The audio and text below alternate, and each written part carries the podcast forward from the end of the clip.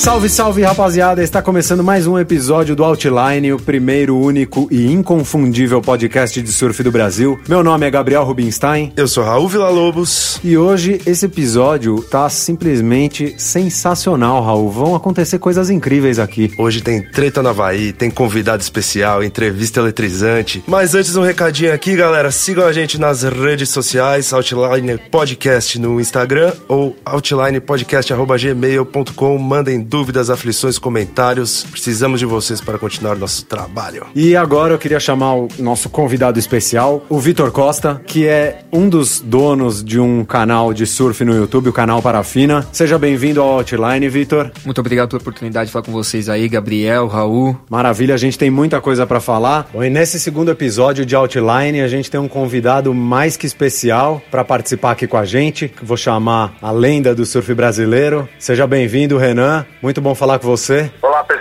Valeu, valeu. Obrigado pelo convite. É, Renan, bom, para começar esse papo, cara, acho que até pelo dia que a gente tá gravando, não tem como começar com outro assunto que não o título do Medina, que foi especial para todo mundo, mas imagino que para você ali fazendo a transmissão ao vivo, conta pra gente um pouco como foi essa transmissão histórica. Cara, foi uma situação realmente assim que não tem como explicar, né? Porque foi um conjunto de, de fatores que acabou pro último dia, as ondas, a torcida, ele impecável, assim, super atleta, sabe? Não tinha como tirar esse título dele. E a gente passando nessa essa energia do surf, essa conquista do, do surf brasileiro para o Brasil todo. E o mais importante para a galera que não surfa, né? Para o pessoal que está na calçada para o interior.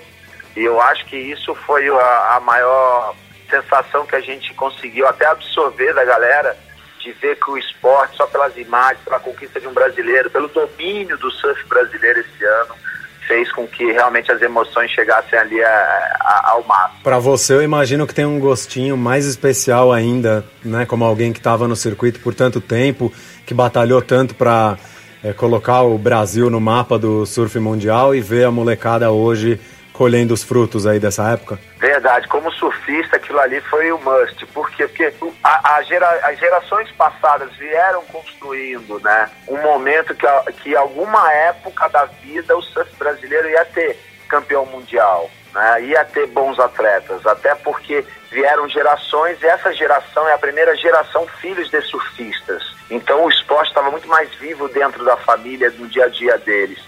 E a gente vê essa, esse legado do surf brasileiro chegando nesse ápice, domínio total, não é só para mim, mas para toda aquela minha geração, Teco, Fabinho, Vitor, Peterson, Neco, mas anterior também, desde a época do Cauli, do PP, pessoal que competiu, até o próprio Carlos Bulli chegou a competir. Então, ver tudo isso hoje, nesse domínio, nesse respeito que a comunidade do surf tem pelo surf brasileiro e pelo profissionalismo do surf brasileiro, pela paixão que o surf brasileiro transmite, isso aí, cara, é uma coisa assim que ficou agora. Ô Renan, você falou de um negócio interessante que é essa história de, deles serem filhos de surfistas e eu acho que é, você e as gerações anteriores era o pessoal que tinha que brigar com os pais para poder surfar. E essa molecada hoje, os pais botaram eles dentro da água já criancinha. Você acha que é, isso faz essa diferença que criou aí a Brazilian Storm? Com certeza, só vou falar a minha história. Quando eu virei para minha mãe e falou, ó, oh, o Renan quer ser surfista. Ele falou, tá bom, tá deserdado. 15 anos ele me deu mais nada na vida. Falei, ah, então vai ser surfista, vamos ver se você vai ser alguém. Depois que o esporte cresceu, que tudo aconteceu, ele falou, nossa, ele deu a, a sorte na vida, né? Mas era por aí, você tinha que ir contra a família, você era discriminado. Imagina você, garotão, molecão, cabelo parafinado, chegando na casa da namoradinha e virando pro sogro e falando, pô, com 17 anos, quero ser surfista. Você acha? Era enxotado de casa, entendeu? Então era por aí. Agora não, respeito dentro. Por isso que é legal hoje, você passa é, em qualquer segmento da sociedade, o surf é respeitado. É muito legal de ver esse respeito conquistado. O estilo de vida hoje é apreciado. Mesmo quem não pega onda, hoje quer viver o estilo de vida. Quer ver como é a praia de Marizias. Quer ver onde é essa onda do Havaí que tanto falo. Como é a cultura. E é isso que o esporte conquistou aqui no Brasil, definitivamente. O Renan, e como é que é a sua relação com o surf hoje em dia? Porque nos seus anos de circuito você gostava de onda pesada, né? Pipe, Tahiti, é, Padang, você sempre gostou do, dos mares maiores. E hoje em dia você ainda encara? Tem o gás? Claro Claro, é o que me deixa vivo. Na hora que eu perder essa tentativa, mesmo a gente sabendo que tá mais velho, que a remada tá mais lenta, que a gente tem um segundo a menos na hora do drop, eu vou sempre tentando é, extrapolar o limite da minha idade no que eu sei que eu posso passar, sem falar, ah, tô meio cansado, meio velho, passou e, e, eu sempre tento manter, entendeu? E eu vou atrás das ondas tubulares com certeza e quando a mar sobe fica aquela adrenalina, prancha maior, é o que é o que me rejuvenesce. Para 2019, você vê alguém brigando com o Medina pelo título? Porque, por exemplo, vai, poderia falar do Felipe Toledo, só que o Felipe Toledo mostrou que ainda falta algo para ele, principalmente na perna europeia, que ele mostrou essa, esse problema assim de acho que de psicológico. Qual a sua opinião? É aquilo, cara. Primeiro, o Gabriel, ele já foi campeão mundial a primeira vez, ele já viveu o ano seguinte, a, os compromissos profissionais, a felicidade de ser campeão mundial. Agora, esse segundo título é uma coisa natural para ele. Não tem mais aquela emoção, não tem tanta novidade. Com certeza, na minha opinião, ele vai ser campeão mundial ano que vem. Com certeza. Exatamente por isso. John John tá voltando de uma lesão, ritmo de competição e tem outra. Eu até apostei com um amigo meu que eu acho que o John John volta e se ele chegar já nos dois, três primeiros campeonatos for mais covada dos brasileiros, ele vai desistir de competir. Eu acho isso que vai acontecer na carreira do John John. Não sei que ele chegue ganhando o campeonato. Aí ele vai manter o ritmo. Como isso é difícil, exatamente pelo que você falou, Gabriel, é. Cara, o Gabriel, o que você falou, é um cara que hoje está acima dos outros competidores no nível técnico e principalmente no nível mental. E hoje eu já começo a comparar ele com o Kelly Slater se você botar os feitos do Kelly moleque, o Gabriel já está quase superando tudo isso, entendeu? Então o Gabriel não vai ter só três títulos. Se ele almejou três títulos, para ele é pouco. Eu acho que o Gabriel pode fácil ultrapassar esses três, tentar quebrar o do Mark Richard e se ele quiser chegar no do Kelly, aí vai depender nesses próximos anos a cabeça dele, se ele realmente vai conseguir viver todos esses anos de circuitos que nem o Kelly fez e dar, e dar esse exemplo todo até hoje pra gente, entendeu? Agora, os outros brasileiros vão chegar, acho que o Ítalo vai chegar muito bem também ano que vem. E o Felipe, aquilo que você falou, não foi nem na questão. De, o psicológico dele não foi nem na perna europeia, na verdade. O psicológico dele foi na piscina, né? Quando o Gabriel ganhou a piscina, ele foi em segundo, ali que ele perdeu a chance de, de ganhar aquela moral. Quando chegou na Europa, é mais porque, eu, na minha opinião, né? O Felipe está morando em Trestos, está acostumado a surfar ondas de point break, onde a onda vem no mesmo lugar. E o Gabriel, por vir para o Marizia, ele está sempre nesse, é, nesses treinos procurando onda. Ele acabou que na França e Portugal ele caça a onda muito mais do que os outros atletas. É, Renan, a gente entrevistou o Teco Padarates e ele falou que o Felipe precisa ser mais Felipe e menos Ricardo Toledo. Eu queria saber se você concorda com o Teco dessa declaração dele e se você acha que o Ricardo acaba influenciando às vezes para bem e para o mal Felipe. Cara, eu acho que concordo com o Teco sim, cara. Eu acho, acho o, o Ricardinho, puta, um excelente pai ali, um excelente atleta que ele foi. E ele fez do Felipe o melhor que o Felipe é, com certeza. Só que agora é natural a, o Felipe deixar de ser moleque e crescer como homem. Né? Já tem família, é uma maturidade que o atleta vai crescendo. Aí eu acho que nessa hora é, tem que ter mais assim uma pessoa que de repente seja mais amigo dele, mais surfista e, e divida essa responsabilidade com o Ricardinho, entendeu? Ô Renan, e agora hora de falar de polêmicas aqui. É, a primeira delas foi a decisão dos wildcards para surfistas, para atletas machucados, que a WSL decidiu ontem também e acabou dando o convite para o Kelly e pro John John e deixou o Caio, Caio Ibelli fora da elite ano que vem por causa disso. O é, que, que você achou dessa decisão que já o Caio já se manifestou dizendo que não concorda. Eu vi que ali a, a galera do surf tá todo mundo, né, do surf brasileiro tá todo mundo reclamando. O que, que você achou dessa decisão? Bom, sobre essa, o Caio tem a razão dele, mas é o seguinte, o Caio, ele está concorrendo, estava concorrendo, e todo mundo sabia que isso ia acontecer, não era novidade. Ele estava esperando a decisão final para se manifestar. Todo mundo sabia que isso ia acontecer. Primeiro, você está falando de um mito Kelly Slater, todo respeito, não vou falar mais nada, tá? Independente se ele tirou onda, tirou um terceiro, não foi para lá ou para cá, ele, ele é o cara. E a WSL vai, de algum jeito, conduzir para que ele esteja ali competindo, porque isso é bom para o esporte, para todo mundo, tá? Sem nação, sem nada, tô falando de, de, de, de, meritocracia. O outro lado é um John John, é o, é o, atleta do momento. Todo mundo quer ver o John John no circuito. O circuito precisa do John John, tá? E o Caio, perante esses atletas no mundo, com todo respeito com o Caio, os caras têm títulos mundiais, entendeu? É. E o problema do Caio também foi, o Caio foi morar na Califórnia. O Caio não tem uma equipe profissional. É- Eu sei que a gente, é difícil falar isso dele, porque eu amo ele, acho que ele, poxa, é um moleque excelente, mas como ele conduziu essa lesão profissionalmente, ele precisava de um técnico, de um manager, trabalhando politicamente na WSL, porque isso é política, cara, entendeu? Trabalhando as redes sociais dele de outro jeito, na minha opinião, eu como técnico e manager de atleta que nem eu sou, trabalhando em mídia, eu sei que tem que trabalhar sua mídia social, entendeu?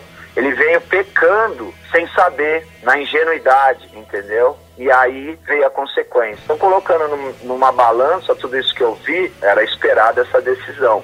Só que eu acho que ele se manifestou um pouco agressivo. Por quê? Por- Foi, porque foi isso que eu te falei. Eu acredito que ele terá a chance de correr alguns campeonatos ano que vem. E É aí, se ele ganhar um, se ele tirar um segundo igual o Mick Wright, ele vai conseguir as vagas. Entendeu? Então é mais uma vez um jogo de política, um jogo de você chegar, peraí, peraí, então, mas peraí, quem vai ser o wildcard desse? Ah, se o Tec- ah, sabe, você fazer política, alguém estar ali na WSL tentando é, negociar, mesmo ele ficando fora, as etapas seguintes e ser um Mick Wright ano que vem, entendeu? Mas isso precisa de política. E do jeito que ele já respondeu, criando, puxando a torcida brasileira contra a WSL, politicamente você sabe que aí é oposição, esquerda-direita. É verdade, é um tiro no pé. Eu, eu concordo com você, Renan. Eu só acho que, eh, a minha opinião pessoal, na verdade, é é, apesar de até achar que o Slater e o John John merecem esse wild card, que poderia ser mais é, claro da parte da, da WSL, até para evitar esse tipo de discussão, que no fim é, é, é ruim para todo mundo, né? Fica um questionamento meio Ah, desnecessário. sempre foi assim, cara. Sempre foi assim.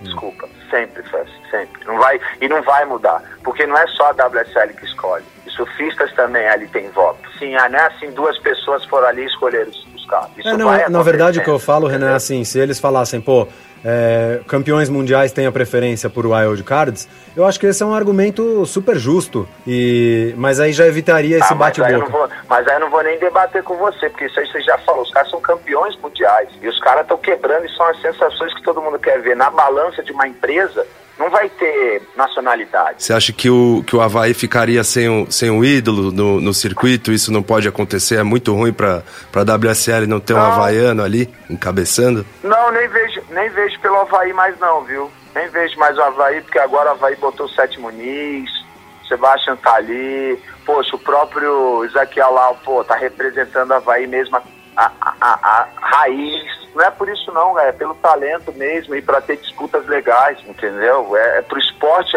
ganhar. Porque se imagina se não tem um John John fazendo o impossível junto com, com o Gabriel. Entendeu? A, a competição vai ficando chata. Porque, por exemplo, aquilo que o Gabriel fez em pipeline é porque é ele, não é, não era outro surfista. Nenhum outro surfista de repente ia conseguir fazer aquelas, aquele estupro que ele fez. Quando ele saiu da combinação dos 14 pontos. É. Ô, Renan, e já que a gente tá falando dos gringos, esse ano dois ícones aí do, do surf mundial e especialmente do surf australiano, o, o Parco e o Fanning, abandonaram o circuito. Você surfou, né, com eles, é, com, o- com o Fanning agora me- não tenho certeza, mas com, com, com o Joel você surfou, né? Isso com certeza. E o que, que você acha? Os perde muito o circuito sem eles? É, qual a relevância desses caras? Cara, os caras eram os caras, né? Os caras sempre foram os caras. Isso aí, e eu te falo, nível técnico, poxa, os caras foram os caras. E aí passa a idade, né?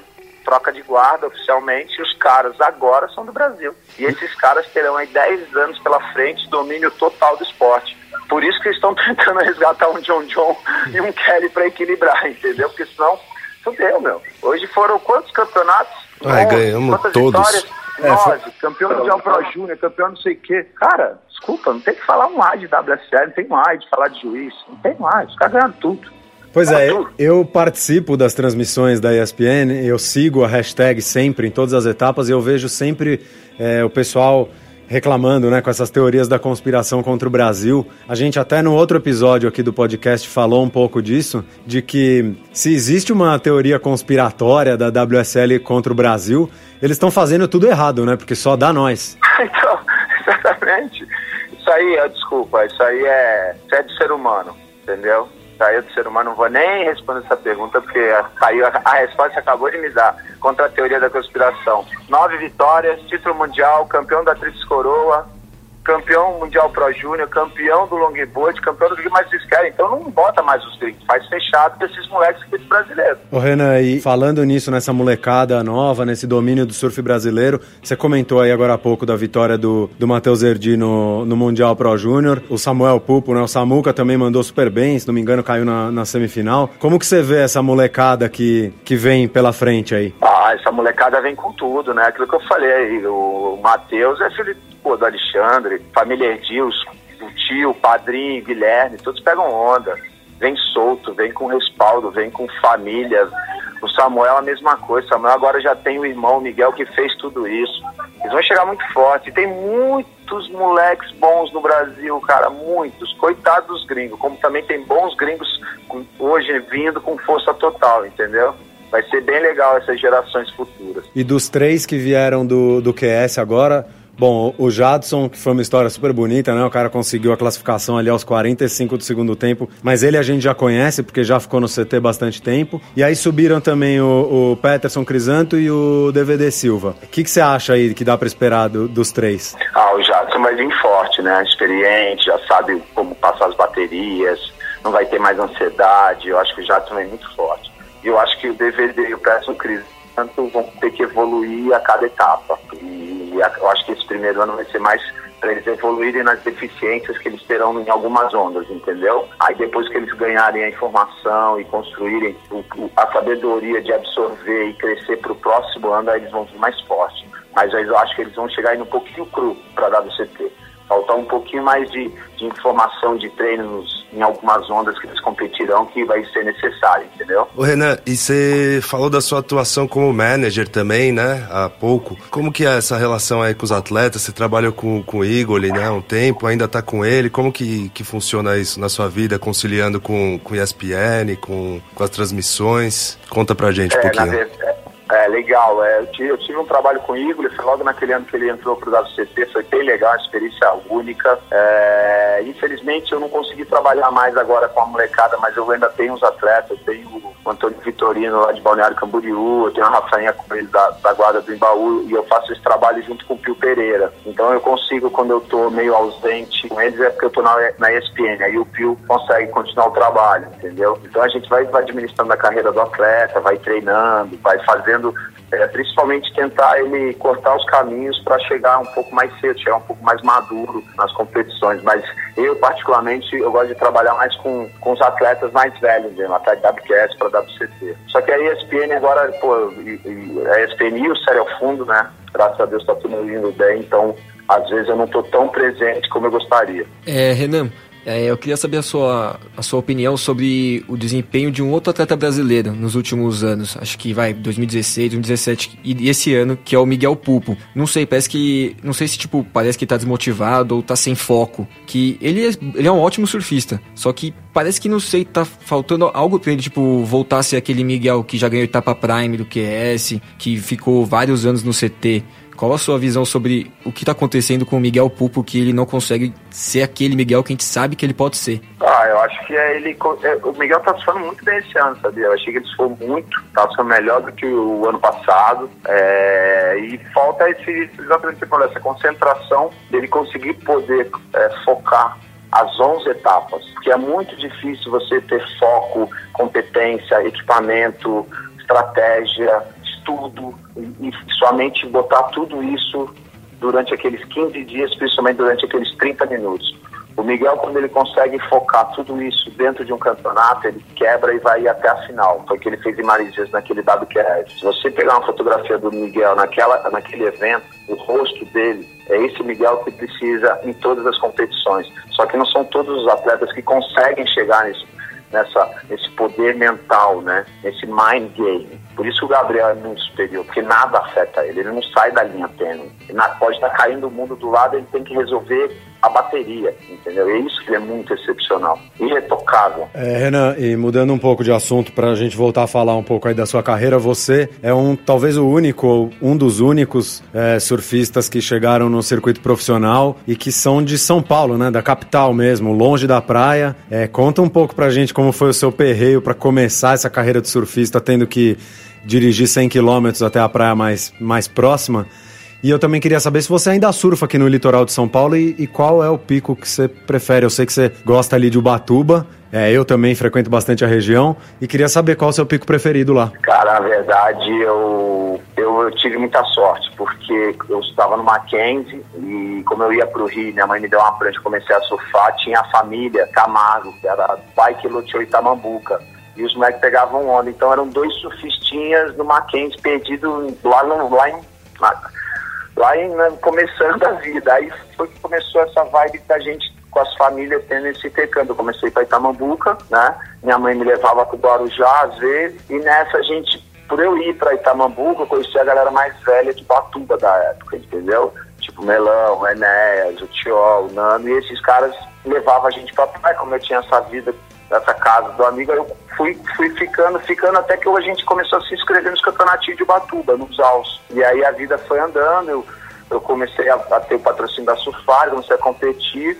E aí a minha mãe, que foi que eu te falei, que foi a incentivadora, né? Meu pai nessa época me dizia, e minha mãe falou, não, tá bom, vai, tá indo bem, vamos, vamos ver no que vai dar. E era difícil, porque a gente não tinha. Minha mãe que foi a, a birutona na história toda, entendeu? A gente não tinha como, como ter amiguinho e, e facilidade, era tudo muito difícil. Então essa sorte foi, eu conheci essa família que me introduziu o curso surf em Batuba, e aí depois eu conheci os mais velhos. E eu, hoje eu tenho casa em Tamambuca, eu frequento Tamambuca. Então eu fico seis meses em Tamambuca e seis meses na Praia da Guarda. Eu fico o inverno em Tamambuca e o verão na Guarda. E Renan, você, apesar de não ter vencido nenhuma etapa no, no CT, você tem uma marca que é inesquecível também, é, que é o primeiro 10 de um surfista brasileiro em pipe. É, isso deixa um gostinho especial quando você está acompanhando o Pipe Masters é, pela, nas transmissões da ESPN. Como que, que é a sua lembrança disso? disso? Cara, na lembrança você pode ver que como o Gabriel é casca grossa, velho. e como é difícil fazer aquilo que os caras fazem hoje em dia, cara. Como é difícil. Só que é muito difícil. E a lembrança é tipo, passou. Nunca mais vou pegar uma onda dessa. Que tristeza. A velhice é uma merda, cara. Mas você acha que eles evoluíram, estão indo mais profundo, o equipamento ajuda também? Eles estão sei lá, surfando melhor nos tubos ali? Eles são mais deep, né? Prancha menor, os caras entram bem mais deep. É, sai bem depois da baforada. É, então eu vi uma, uma do Kelly que um minuto depois ele tava saindo ali, depois da baforada, demorou o bichão sair. Impressionante. É, é bem isso, é bem isso. Ô Renan, e pra gente fechar, é, se você tivesse que passar o resto da sua vida preso em um lugar, você escolheria o Havaí, Fiji ou Tahiti? Tahiti. Essa onda preferida é Tiarrupo. Onda preferida é Chopo e cultura preferida taitiana. Maravilha, Renan. Prazerzaço falar com você. Foi uma honra receber você aqui no, no Outline. É, brigadão. Portas abertas aí para voltar a participar aí no futuro. Valeu, obrigado pelo convite. Viva o surf brasileiro. Tem teoria da conspiração. Boas ondas, série ao fundo. Rema do outside, tudo sai da tua casa, amigo. Valeu. Valeu, Renan. Valeu, Renan. Abraço. Muito bom falar com o Renan, hein, Raul? Muito bom, maravilha. Um monstro, um ídolo. Eu acho que a gente tem que ir um atrás exemplo. sempre do, desses caras que são muito representativos para o surf brasileiro e é sempre legal ouvir essa galera mais das antigas, assim que história não falta, né? Exatamente. O cara realmente conhece tudo de surf e é uma referência aí para as futuras gerações. Altos conselhos ele deu aí para quem está começando, para quem quer seguir uma carreira e maravilha. E por falar em altas histórias, eu acho que é, uma que a gente não comentou ali no papo com o Renan e que eu acho que não tem como ignorar foi a treta do Michael Rodrigues ou Michel Rodrigues com o Tanner Hendrickson no Havaí. Vitor, eu sei que no canal vocês falaram disso, pelo menos no, no Instagram eu vi que vocês fizeram textão, inclusive. E aí, o que, que, vocês acharam dessa, desse acontecimento triste por um lado, mas que por outro, assim, é quem tá no meio do surf sabe, sabe que localismo Eu achei, e treta. Achei engraçado que, que tem ainda esse negócio de ninguém, ninguém mete a mão, deixa os dois se resolverem. E parecia que era, o, que era uma treta antiga deles, né? Que o Michael vinha provocando o Turner de outras temporadas, tiveram problema em Portugal, parece. e também isso? na Califórnia também. Na Califórnia também. mas ninguém sabe por quê Uns dizem que foi alguma coisa envolvendo o Tanner e o Vitor Bernardo, mas ninguém, ninguém ao certo sabe exatamente o que aconteceu. O que dizem só que o Mike Rodrigues provocava o Tanner, o Tanner pediu pra parar e culminou na, na, na porrada lá. Cara, o, o, grande assunto aqui, na verdade, é porque no fim os caras resolverem os problemas na mão. Né, é, é triste, mas. A, atletas profissionais resolvendo o negócio na porradaria assim, eu acho que não é muito legal. Mas eu acho que levanta de novo a discussão que a gente passou brevemente ali no primeiro episódio, que é o lance do localismo. O, o, o Gabriel do Minuto Howley estava falando um, um pouco sobre o papel do, do humor para diminuir essa tensão. E, e, agora de novo, né? Porque, assim, deve ser difícil pra ele... caramba você morar num lugar, é, surfar todo dia e de repente chegar. A gente sabe que brasileiro é causão, anda em grupo, faz barulho. Mas você acha que ele esperou chegar no Havaí pra, pra ir tirar satisfação? Não podia ter resolvido isso antes? Você acha que ele usou ali o peso da, das ilhas a favor dele? Usou. E, tanto é que quando ele vai discutir com o Michael, ele tá com os amigos e os amigos não deixam. Black Trunk. O, o trequinho tentar separar. Porque o pastor fugiu, né? Quando estavam gravando pelo off. É, eu acho até que, o, que o Pastore tá certo, tá fazendo o trabalho dele lá, não tem que ficar dando moral pra confusão. Mas não. fica aquela discussão, tipo, pra, pro Pastor e pro Trequinho, tanto é que eles, eles até falaram isso. Eles estavam entrevistando, eles nem são amigos do Michael. Mas então quer dizer que pra eles o Michael é só um entrevistado e dane-se, deixa o cara apanhar lá. Isso que me deixou indignado, deixa o cara apanhar lá, nem tenta se envolver. É, mas. Não, que não, me indignou, assim. Acho que é, o Trequinho eu... até tentou argumentar ali, né? Eu acho mas... que aí a gente vai pra um lado de fofoca. E isso aqui é o Outline, não é a revista Caras. Então eu também não quero mais falar de treta, eu vou seguir em frente. Vamos falar de coisa boa, vamos falar mais desse título do Medina. Eu acompanhei todas as baterias dessa etapa. E, cara, eu posso dizer que foi sensacional. Mudou de opinião, né? Foi sensacional. Mudou de opinião, né? Eu tenho que reconhecer. Não é sempre, mais Tim Felipe. Eu sempre peguei no pé do Medina, porque eu acho que, apesar, é, eu nunca questionei a qualidade dele como surfista, mas eu tenho as minhas ressalvas quanto à postura dele. E Mas agora, assim, eu, eu acho que isso não, não vale de nada. O cara é um monstro, ele pode ser. Dropou debaixo do lip, piscina olímpica despencando na Não, cabeça pegou dele. Pra banzai, pegou pra pipeline, pegou o backdoor. Aliás, o único 10 dessa etapa foi, dele. foi, um, foi o tubo dele pra backdoor, que é. Backside pra ele. Que é backside, é o lado que, em teoria, é o pior lado, né? Assim, que. Que puta show, hein? O que, que vocês. Que puta... Uh, pra mim, a bateria mais impressionante foi quando ele tava na, na Kombi 14 pontos ali, né? Que 15. ele tinha 15 pontos. Em 10 minutos ele resolveu o assunto numa frieza ali é, que. Ele tava. Nunca com, vi. Ele tava precisando de 15 pontos, faltava 11, 12 minutos da bateria. Eu acho que, assim, 99% dos surfistas profissionais teriam perdido a cabeça ali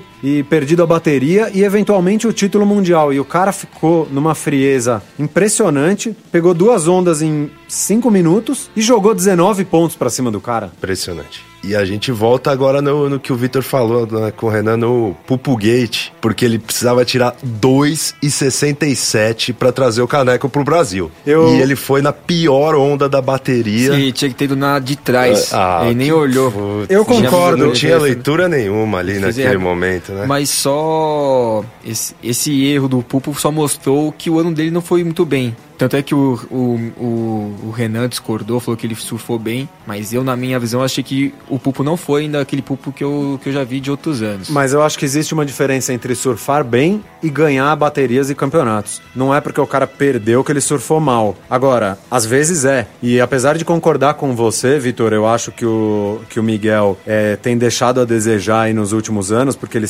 era um cara super promissor e, e apesar de, assim, para mim, o cara que tá no circuito já é uma conquista conquista que pouquíssimos conseguem, né? É, profissão dos sonhos, né? Não, e quantos surfistas chegam no CT? Então, só do cara tá lá, já é ele já é sinistro. Agora, no caso dele, as expectativas eram muito altas, então eu concordo com você que tem sido um pouco decepcionante. Mas em relação a, a essa onda específica que a galera pegou no pé dele, porque ele tinha tudo para eliminar o, o, Julian, e eu também acho, como o Vitor falou, que ele escolheu a onda errada no final. Mas assim, primeiro que é muito difícil falar sentado no sofá de casa. Ele, tava, ele não, tinha é. prioridade, meu mas, Deus. Mas quando você tá ali no, no outside, em pipeline, pipeline, 12 pés, e você nem vê a onda de trás, É você vê verdade. uma boa levantando Tem na sua isso, cara não, e... sim, não, é verdade. Eu, desculpa te interromper, Gabriel. Não, mas isso é verdade. Tipo, não tô falando que ele foi vacilão, não. Tipo, ele errou, errou, mas acontece, porque é tá na adrenalina. Além do que, eu acho que nessa etapa mesmo, isso aconteceu algumas outras vezes. O Joan Duru tava precisando de uma nota 4 para eliminar o mesmo Julian, se não me engano, nas quartas de final. E faltando 6, 7 minutos, ele tinha acabado de tirar um 8, 8 alto, precisava de um 4 e pouco,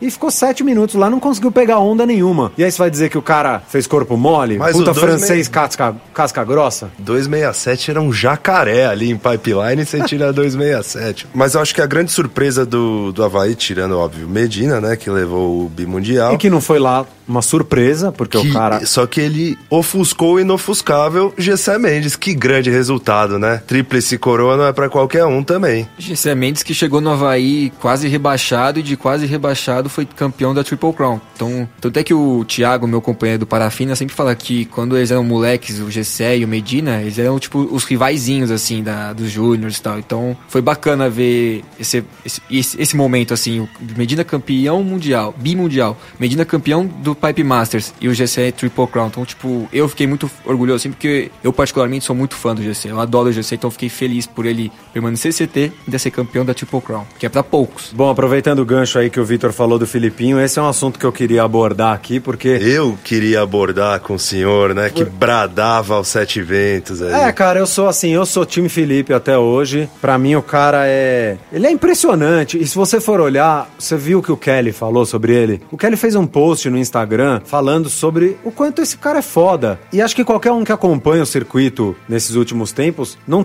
assim, é, é inquestionável o quanto ele é um monstro. Só que nessa etapa ele mostrou que ainda falta ali aquele, aquele algo a mais. Eu, do sofá da minha casa, fico com a sensação de que há um, algum, uma melhoria psicológica ali, um lance. Eu acho que é puramente isso. E, e foi o que eu comentei no, no episódio anterior. Ele de- amarelou, amarelou não, né? Porque tava encarando as bombas lá. Mas deu branco nele na, na bateria, né? No, no torneio em geral, né? Ele tava meio apagado. Não sei É, se ele ele... já sofreu no round 1, né? Perdeu o round 1, aí foi pro round 2, conseguiu passar no último segundo ali, ele achou uma onda que classificou ele pro round 3, e aí ele deu um puta azar também de pegar Monstro. Mr. Kelly Slater, Um monstro. que, diga-se de passagem, tava com uma inspiração, assim, que foi uma bateria que o cara fez até body surf, voltou pro tubo, saiu do tubo. Que que é? 46 anos de idade, hein? Não, foi Maior impressionante. atleta peso por peso em Então, atividade, hein? E aí, assim, eu acho que é, também teve essa dose de azar, mas realmente, tipo, se o cara quer brigar pelo título mundial, ele precisa superar os melhores do mundo. Então, não sei, assim, eu renovo as minhas esperanças em Felipe Toledo para 2019, mas deixo aqui o meu apelo, Felipe. Vamos tentar fortalecer aí a, a saúde mental. Quer dizer, falando assim até fica meio agressivo, não sei se é saúde mental a palavra certa, mas o equilíbrio mental, acho que acho que é melhor de tentar Respira fundo, surf você tem, cara. A gente aposta aí nesse que o título vem pra você. Acho que assim que o Felipe ele não faz ideia do surf que ele tem pra vencer. E mas o, acho que um ponto principal do Felipe é que assim, quando ele tá vencendo dando show, ele tá ótimo. É a questão dele ser resiliente, é saber lidar com as adversidades, tipo assim, tô perdendo a bateria, vou manter a calma igual a Medina faz. Vou esperar a onda, vou fazer o que eu sei fazer, que é pancada no lip, se der pra dar um aéreo, dá um aéreo. Mas porque ele que sabe, ele, sabe vencer, ele pode vencer qualquer um que tá lá. Pode ser qualquer um. É só ele ter noção disso e ter a calma e tranquilidade que, que o Medina tem e falta a ele. Na, mudando um pouco de assunto, quando a gente estava falando com o Renan, eu perguntei sobre isso e ele não entendeu muito bem minha pergunta, mas eu queria retomar esse assunto aqui, que é falar do Joel. Que carreira, hein? Que isso, cara, é um dos meus surfistas preferidos. Aliás, aliás, esse ano, os dois que se aposentaram aí, o Fanning e o Joel, são acho que os dois caras que, puta, eu tenho mais admiração, assim. Como surfam, velho. Nessa etapa em pipe, o, o Joel começou quebrando tudo. Eu até comentei na, Foi bem, na foi transmissão bem, da. ESPN, eu Quebrou mandei... a prancha. O cara surfa de terno. Que classe é essa, bicho? e outro assunto relevante é a molecada. É, para os ouvintes aí do Outline, eu já vou deixar o aviso de que meu parceiro de bancada, Raul Villa-Lobos, é o presidente e fundador do fã-clube de Samuel Samuca Pupo. Ele, ele é meu Felipe Toledo, eu acredito. Eu acredito. Saiu pro Erdi esse ano, mas eu acredito. Samuca vem forte aí. O Samuca não levou o caneco no Mundial Pro Júnior, mas fez semifinal. E junto com o Erdi ali, são dois, dois moleque que, assim, surf de encher os olhos e deixar os brasileiros até mais tranquilos aí sobre A, o futuro. Arrisco dizer que o legado do Samuel vai ser mais consistente do que do Miguel aí nos anos que, que virão, hein? Eu concordo com você, Raul, mas eu acho que o Matheus Erdi tá mais pronto que o Samuel pra estar no CT. Por quê?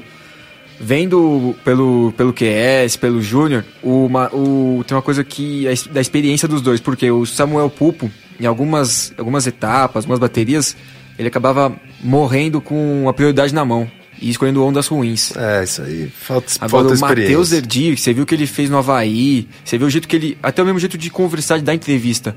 O Samuel ainda é meio que jeito meio tímido, assim. Não, tipo, lógico que isso não influencia no surf, mas é tudo uma questão de fatores, De assim. preparação do atleta, É, né? o Matheus já se mostra muito pronto, Com assim. certeza. Mas, lógico, ele, o Samuel Pulpo, ainda um outro que ninguém, que acho que eu não lembro de ter falado, o João Chumbinho, que é o irmão do Lucas Chumbo. O João Chumbinho é um moleque muito bom. Eu vi ele, desse, eu vi ele assim, tipo, lógico, pelo, pelas transmissões, mas ao vivo eu consegui ver ele duas vezes, ele duas vezes em Maresias. E o, é um menino muito ousado, o Dantas assim, também, também. né? O irmão do Igor, como ele chama? É, mas o Wesley, Wesley. o Wesley, monstro Dantas já também. é mais velho, apesar de ter feito uma puta apresentação legal em, em Sunset, mas ele não é Um júnior. não é nessa idade do, do Matheus e do E falando em chumbo, queria. O que, que vocês acharam do, do call de Mavericks que foi suspenso aí por Cara- tempo indeterminado e vieram altas ondas lá? Pois né? é, os caras, o Kailene e a galera que caiu mostrou que foi um puta call errado. Difícil né? ser o comissário, né? É, não é fácil, mas nesse caso, assim, a previsão já indicava, os caras estavam lá, não entendi por quê, e altas ondas, né? Altas ondas. Bom, galera, e hoje a gente teve que esticar o programa um pouco mais, mas por uma causa nobre, não é todo dia que a gente recebe Um monstro, né? um entrevistado do calibre de Renan Rocha e a gente teve o Vitor Costa aqui do canal Parafina também com a gente nesse papo, então se deixasse a gente ir embora, mas a gente sabe que precisa dar um ponto final. Daqui 15 dias tem mais Outline Podcast, é, já em 2019, então para vocês um feliz ano novo, que todos comecem 2019 com muito surf no pé. É difícil esperar ondas nesse verão brasileiro, mas Boas marolas, galera. a, a esperança é a última que morre. Não deixem de mandar o seu e-mail no podcastoutline@gmail.com e de seguir a gente no Instagram Podcast Outline. É isso aí, galera. Obrigado por ouvir a gente mais uma vez e até mais. Um grande abraço. Obrigado, Vitão. Valeu, galera. Um feliz ano novo pra todos vocês. Boas marolas. Não vão se afogar aí, que a gente precisa de vocês ouvindo. Grande abraço. Valeu, Gabriel. Valeu, Raul. Boa novo pra todo mundo aí, com muito surf e mais títulos brasileiros.